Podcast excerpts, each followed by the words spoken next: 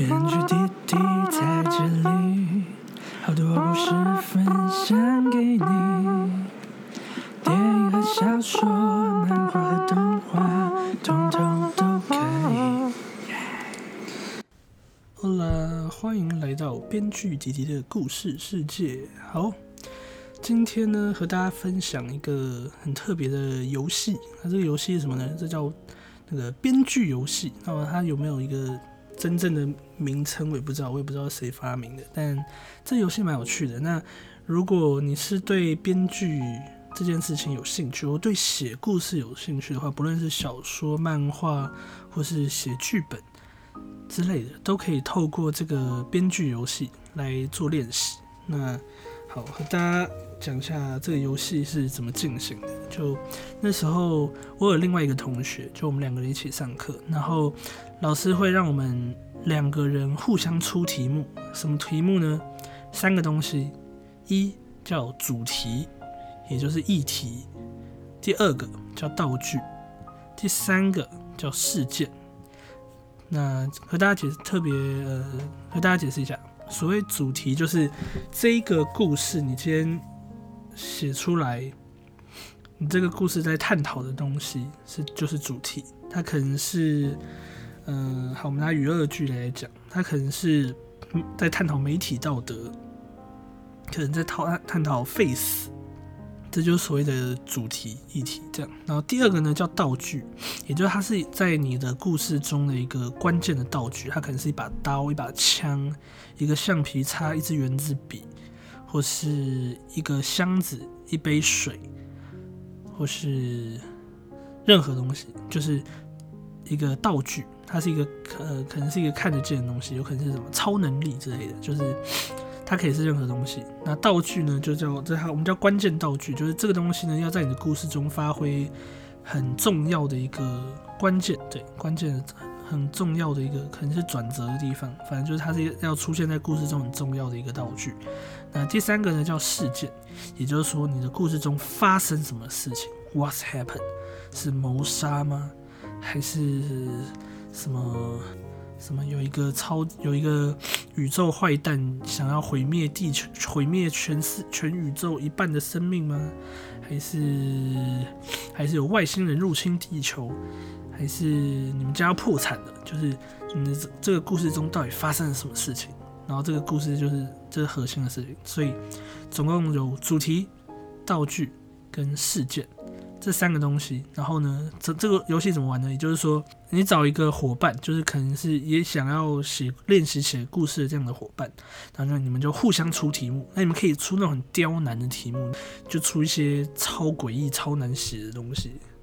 例如，之前有题目是这样，就是，嗯、道具呢叫做闪电，那发生的事情呢叫台风，然后。探讨的议题叫信仰，就是闪电、台风跟信仰。它不用是一个很长的东西，就是一个词或者什么东西就好。所以道具呢就是闪电，也就是说闪电会在这个故事中发生很关键的的一个元素，它是一个很关键元素。然后台风呢就是当时发生了什么事情，也就是当时是可能发生了台风的这件事情。然后这个故事呢，它所探讨的议题叫信仰。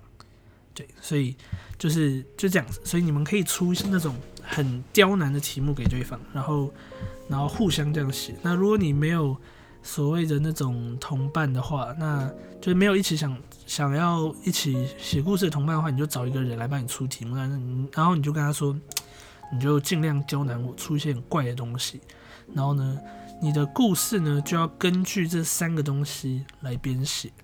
那它故事不一定很长，我们通常可能写个十分钟、十五分钟、二十分钟，我觉得二十分钟最多了，就是这样的故事，然后作为练习，对，然后对这个这个叫这就这个就是我今天介绍编剧游戏。那我等一下会和大家讲的故事，就是和大家今天这呃这次要和大家分享的故事，就是当时根据这个。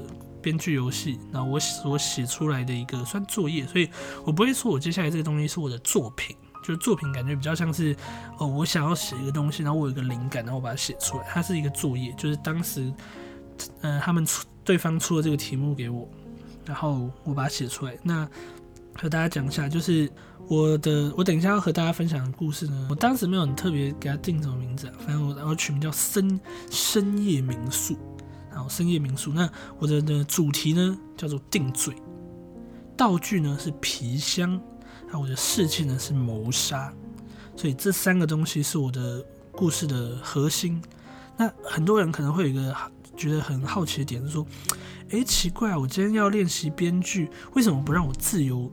就是自由书写就好，就是你你就让我想写什么就写什么，这样不是这样不是很好吗？就是创作这东西，这种就是创作这件事情，不是应该要是自由的吗？就干嘛要干嘛还要这样被这种东西给限制？但是，OK，如果你今天只是呃你写故事这件事情，只是觉得想要玩玩，想要写想要写个东西好玩而已的话，那 OK。但是如果你今天对这件事情就想要把它当成一个你未来可能的职业的话，就是这个能力是必要的。就是今天，今天假如你 OK，你接了一个案子，然后这个案子他要求你写一个怎么样怎么样怎么样的故事，那你就必须要根据那个对方的要求来写出这样的故事。你不可能跟他说：“哦，我。”我不要，就是我我我比较想要他跟你说你要我们要写一个犯罪剧，那你就跟他说哦不不不不不喜欢犯罪剧，我要写爱情故事。他对不起，他就会说那就算了，好，那我找其他编剧来帮我写。就是就是你终究还是不可能，就是在业界上是不可能所谓自由写作这件事情。就是他，除非你真的是超级大师，你信手拈来就是一个超级大作品，就是随便写就是哈利波特什么的就可以出来，就是大家会求。拜托你，就是你爱写什么写什么，然后拜托你卖你的故事。但是，但是如果是正常正常状况的话，对，就是你要有人家出题，让你来回答这样的这样的状况，就通常都是这样子的。所以，然后之前我看那个，如果大家有看过那个故事的故事的解析这本书的话，他这本书他有提到一个一个重点，就是他说很多人都觉得就是。应该要创作，应该完全自由。但是我记得当时那个，就劳勃麦基当时有说，就是他觉得故事要被限制才能写出好故事。也就是说，当你的局限的东西越多，你的框框描绘的越清楚，你的故事就会越精彩。就是我们大家可能都有一个经验，就是假如我今天把一个空白的作文纸摆在你的面前，然后跟你说，就是你要写什么都可以，那。你肯定就愣住了，就是，那我要写什么？你给我一张空白纸，然后什么都没跟我说，跟我说可以想写什么就写什么。这种时候，通常大家脑筋都一边一片空白，可能也不知道要怎么发挥。然后呢，就是你终究还是要必须要给自己定主题，给自己定题目，给自己定写作方向。你到底写诗、写散文、写歌词还是什么？然后你的内容到底是什么东西？是讲是讲家庭、讲爱情、讲职场工作还是什么？就是你终究还是要从空白纸中，你要自己一直给自己框框框框框，然后到最后你才可以开始写内容，就是。到最后，你还是要自己给自己框架，所以劳勃呃劳勃麦基就觉得说，越清楚的框架可以让我们写出越好的，就质量品质越好的故事，这是他的想法。再总结一下，就是编剧游戏呢，就是三个元素：一是主题，二是道具，三是事件。主题就是你这个故事到底在探讨什么，你想要跟观众说什么。道具呢，就是在这个故事中发生关键影响力的一个某个东西，就它可以是可以是闪电，可以是什么，可以是一个一个，反正会影，反正会影响这个东西会影响你的故事，就这样。然后第三个叫事件，就是说你这个故事到底发生什么事情。那很多人觉得说，诶，为什么是这三个？其实不一定，也就是说不一定是这三个，你可以是，它也可以是其他东西。这里我把我把道具换掉，换成换成角色，这样可不可以？也可以，角色，然后主题事件。其实我觉得就是可以开可以开始一个故事的，我们叫元素好，也开启一个故事的元素非常多元。你可能这个故事从角色出发的，可能你的爸爸是一个律师，然后你从小看着他，然后你你从他身上学到很多，你觉得这个人。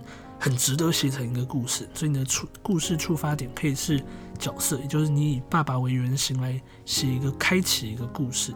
那它也可以是，它也可以是其他的东西，例如你对政治很有很感兴趣，那政治这个东西它就可以成为你的议题，然后这个议题就开启了你的这个故事。所以，所以一定要是这三个吗？也就一定要是主题、道具、世界吗？不一定，它可以换成其他东西。但是就是这些东西，然后你找一个人，然后让他出题目。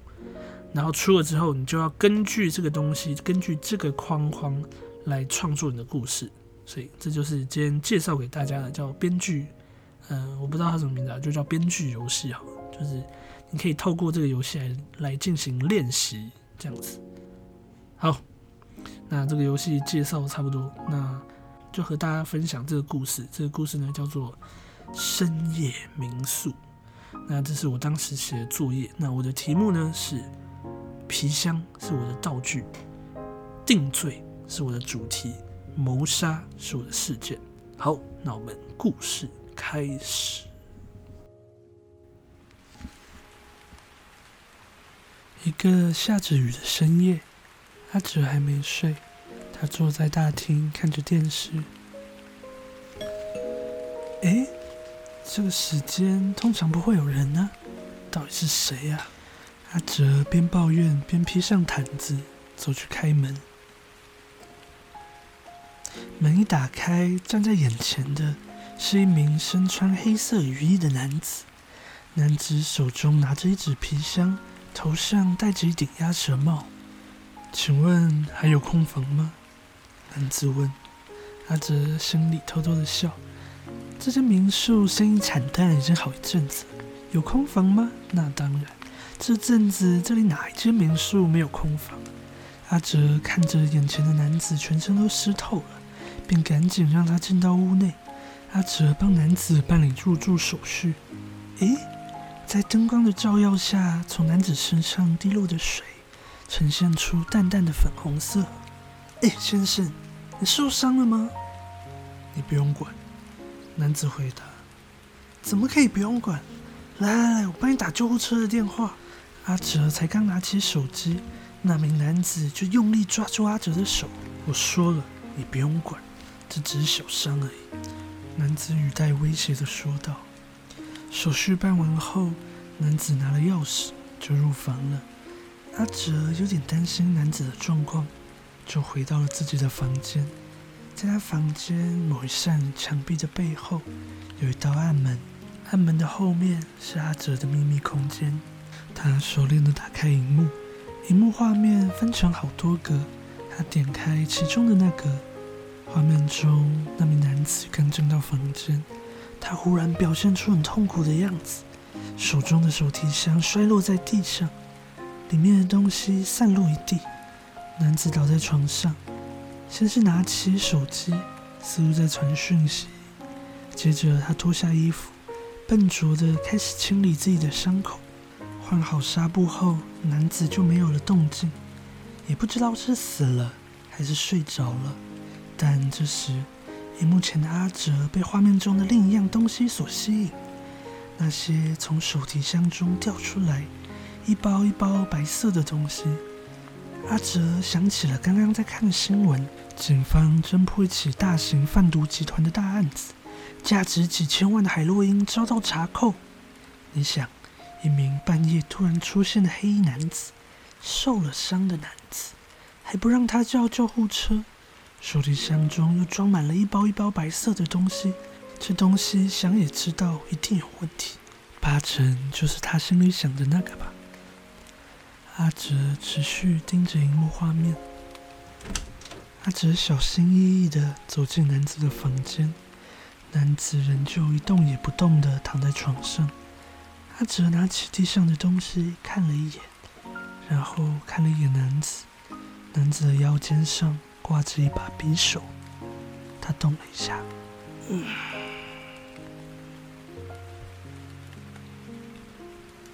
两周过去了，阿泽刚送走一批客人，生意差的好处就是他可以慢慢来，等自己想整理了，或是有客人预约了，他再去整理就好。阿哲前去应门，站在门外的是名年轻的女人和一个小女孩。女人看见阿泽打开门，就开口问道：“不好意思，没有预约就来打扰，请问还有空房吗？”“嗯，有是有，但还没有整理。”可能要请你们先在大厅等一等。阿哲回答。阿哲让这对母女在大厅等，顺便给他们办理手续。一段时间后，阿哲整理好房间，就让他们入房了。那对母女和阿哲都还没吃晚餐，所以他用冰箱的菜简单做了一些料理，便邀请那对母女一起享用。吃饭时，阿哲疑惑地问了那个年轻的女人一些问题，很好奇。一般人都是在周末或是连假才会来这里度假，为何你们却选在周末结束的晚上来到这里呢？女人沉默了，她露出哀伤的神情，和阿哲说了自己的故事。我想在开始前先介绍我自己好了，我的名字叫资颖，她是我的女儿小梅。其实我们两个会在这个时间来到这里是有原因的，我们是为了。躲避我的丈夫。原来资颖的丈夫有家暴的倾向，而她为了躲避丈夫，所以带着小梅从家中逃了出来。她再也不想回到那个家了。如果我连自己的女儿都保护不了，我还算什么母亲？我绝不会让任何人伤害我的女儿，绝不。资颖说这话时，双手微微的颤抖着。小梅坐在一旁。眼神冰冷的，没有说话。阿哲听着资颖的故事，默默的喝了几杯酒，不知是醉意使然，还是气氛到了。阿泽也和资颖说了自己的故事。我原本有一个非常深爱的妻子，既美丽又有一个富裕的家庭，这样的女人居然会爱上我，简直不可思议。然后我们结婚了。呃，就像每个老套故事中的情形一样，我们的婚姻是得不到对方家长的祝福的。最后，我们仍旧私下完成了婚约。最后一次见面时，他父亲告诉我，他很了解他的女儿，他只是想玩玩，体验一下不同的生活。等他玩腻了，就会离开我了。但我不相信，这是真爱。我告诉我自己，而且很快的，我们还有了孩子。孩子不就是幸福的保障吗？但事情很快的按照他父亲的剧本走，我太太腻了，所以他决定和我离婚。但他喜欢孩子，喜欢我们的女儿。既然喜欢，就要得到，这样的价值观对他来说是理所当然，也是轻而易举的事情。总之，我们现在正在打抚养权的官司。而我既没有钱，也没有势力。原本我几乎是放弃了。原本，子颖问道：“哦，没什么。最近朋友帮我找了一个比较厉害的律师，就增加了一丝丝的希望吧。”这时，子颖突然握住阿哲的手。我觉得你是个善良的人，虽然突然这么问可能有点冒昧，但有没有可能让我们住在你的民宿呢？我和小梅当然不会白吃白住，我可以帮忙整理民宿，我也很擅长料理，而且这样你多了个人陪，不是挺好的吗？阿哲笑了，是啊，这样热热闹闹的也挺好的呢。几天后，阿哲开始将一些民宿的整理工作交给资颖负责，资颖上手的很快，才短短一个下午的时间。就将好几间已经很久没整理的房间弄得干干净净。当天晚上，阿哲和资颖说自己有事要出门，其实他偷偷进到房间里的秘密空间，想透过监视器偷偷观察他们。在荧幕中，资颖整理完了最后一个房间，他拿着拖把和水桶，走向阿哲房间的方向。奇怪。我不是和他说过我的房间不用整理吗？他来干嘛？阿哲说。阿哲默默思考着。资颖在门口停了下来，他敲了敲门。确定里面没人后，他就拿着水桶走了进来。资颖将水桶放在一边，四处观察，好像在找什么。他开始敲打墙壁，一块接着一块，他没有放过任何一个角落。最后，他站在秘密空间的门前，他敲了几下，然后停了下来。阿哲可以听见门外传来的敲击声。不要紧，这个空间只有知道特殊方法的我才打得开，不会被发现的。他告诉自己。很快的，自己就要离开了。阿哲不懂他到底在找什么。如果要偷钱的话，应该要翻抽屉之类的吧？敲打墙壁做什么？阿哲觉得这件事太怪了，他怎么想也想不通，只好继续用摄影机观察他们。而那天晚上，他发现了另一件更诡异的事情。在荧幕画面中，小梅在房间里，资影开门走了进来，他从包包中拿出了一根棍子。当小梅见到那根棍子，忽然露出了很害怕的感觉。他一步一步推到墙边，资影则是持续逼近。他举起棍子，朝着小梅就是一顿暴打。阿哲看不下去，他赶紧将荧幕关掉。这几天他和小梅相处得很愉快，他感觉小梅就像他的女儿一样。明明之前他的母女还好好的，怎么忽然自影就像变了个人一样？阿哲不愿再去想。只希望到了隔天，资颖就会恢复正常。隔天早上，资颖带着小梅来吃早餐，阿泽试探性的关心小梅，但她没什么反应，表现的就和平时一样。但阿哲发现，小梅会不自觉的抚摸昨晚挨打的伤口。阿哲看着她，心里满满的不舍。到了晚上，阿哲好不容易找到和小梅单独相处的时间。他告诉小梅，他知道昨晚子英打他的事情，并向他保证自己绝对值得信任。小梅可以放心的把事情一五一十的告诉他，他一定会想办法帮助小梅。于是小梅开口了，她告诉阿哲，妈妈的身体里其实住着两个人，一个很善良、很温柔，另一个就是昨晚阿哲看到的那样。只要第二个妈妈一出现，就会拿棍子打人。爸爸就是因为受不了了，所以想带着小梅离开家里。只是妈妈抢先了一步，他们才会来到这里。阿哲听着，简直不敢相信，这世上居然会有这种事。但这确实也说明了昨晚发生的那些诡异的事情。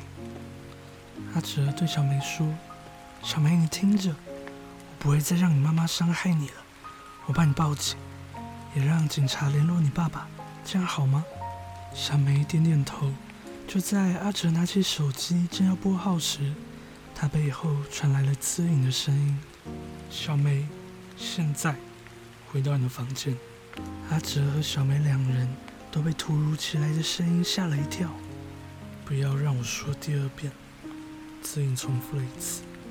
小梅默默的离开，留下了资颖和阿哲两个人。阿哲已经下定决心要保护小梅，他警告资颖，他将会报警，绝不会让资颖再次伤害小梅。没想到资颖冷笑了一声，给阿哲看了他手上的东西。资颖手上拿着一颗小小的摄影镜头，他反过来警告阿哲：“你报警啊，然后你就完了。”你不是正在打官司吗？一个父亲干了这种事，你觉得法官会怎么想？子颖说完就离开了。阿哲看着他回到房间，没过多久，房间中传出小梅惊恐的哭喊声。阿哲试着用双手捂住耳朵，对不起，对不起，对不起，他反复的说着，但那声音还是不停的传进他的耳朵。一段时间后。他再也受不了了，他仿佛看见过去的自己殴打他自己妻子的画面。其实他很清楚，自从他对他妻子做了那种事，他的官司就已经输了。既然这样，阿哲冲进自己的房间，迅速带小梅逃跑。只见子颖顺手拿起桌上的水果刀追了上来。天哪，这女人真的疯了！怎么办？怎么办？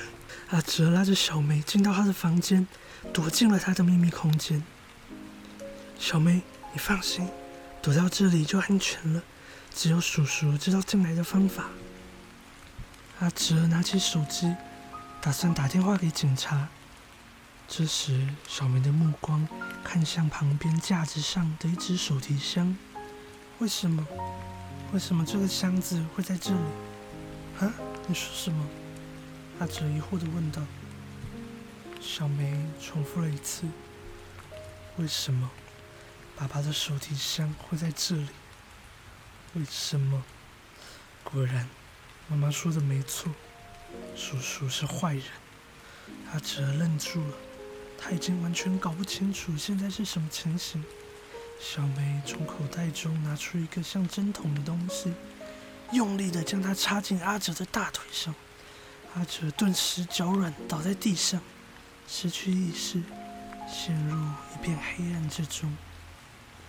一段时间后，阿哲醒了过来，发现自己被绑在椅子上，子颖和小梅站在他的面前。现在到底是什么情况？为什么？阿哲奋力的挣扎着。子颖举起手中的手提箱。他还活着吗？你对他做了什么？阿哲回想起那个男人。当时他受了伤，躺在床上。阿哲抢了他身上的匕首，一刀刺进他的腹部。他他来的时候受了很重的伤。隔天早上我检查房间时，他就已经死了。骗人！你说谎！子允流下眼泪。他那天明明传讯息和我说他没事的，是你，是你杀了他。子颖回想起那天，少伟出门的那天，他仔细将自己的计划解释给子颖听。他告诉子颖，这个计划万无一失，一定可以成功。等成功之后，他要带着子颖和小梅去巴黎。过上幸福的生活，就像他们结婚时少伟所承诺的。在哪里？子颖问道。嗯，什什什么在哪里？少伟的尸体，你把它埋在哪里？庭庭院有棵橡树，就埋在树底下。那里应该还有挖过土的痕迹。子颖叫小梅先出去，阿哲继续向小梅解释。他说：“那个男人真的是自己死在房间里的。”我不相信。子英说：“他默默地拿起手中的水果刀，用力地刺向阿哲的大腿。剧烈的疼痛让阿哲绷紧了身体。你说过不知道方法是绝对进不来这个地方的，没错吧？”子英冷冷地说道。“等一下，我真的……”阿泽坐在椅子上，不停地挣扎着，但子颖并没有理会。他将密室的暗门默默地关上，阿泽的声音也随之消失。子颖从花瓶中拿了两朵花，牵着小梅来到了庭院的橡树前，那里确实有曾挖过土的痕迹。两人手牵着手，闭着眼睛思念着：“我答应你。”我一定会照顾好小梅，这是你最后托付给我的。即使要弄脏我的手，我也。子颖紧紧地抱着那只皮箱，微风轻轻地吹着，在一棵橡树底下，两朵漂亮的菊花静静地躺在那里。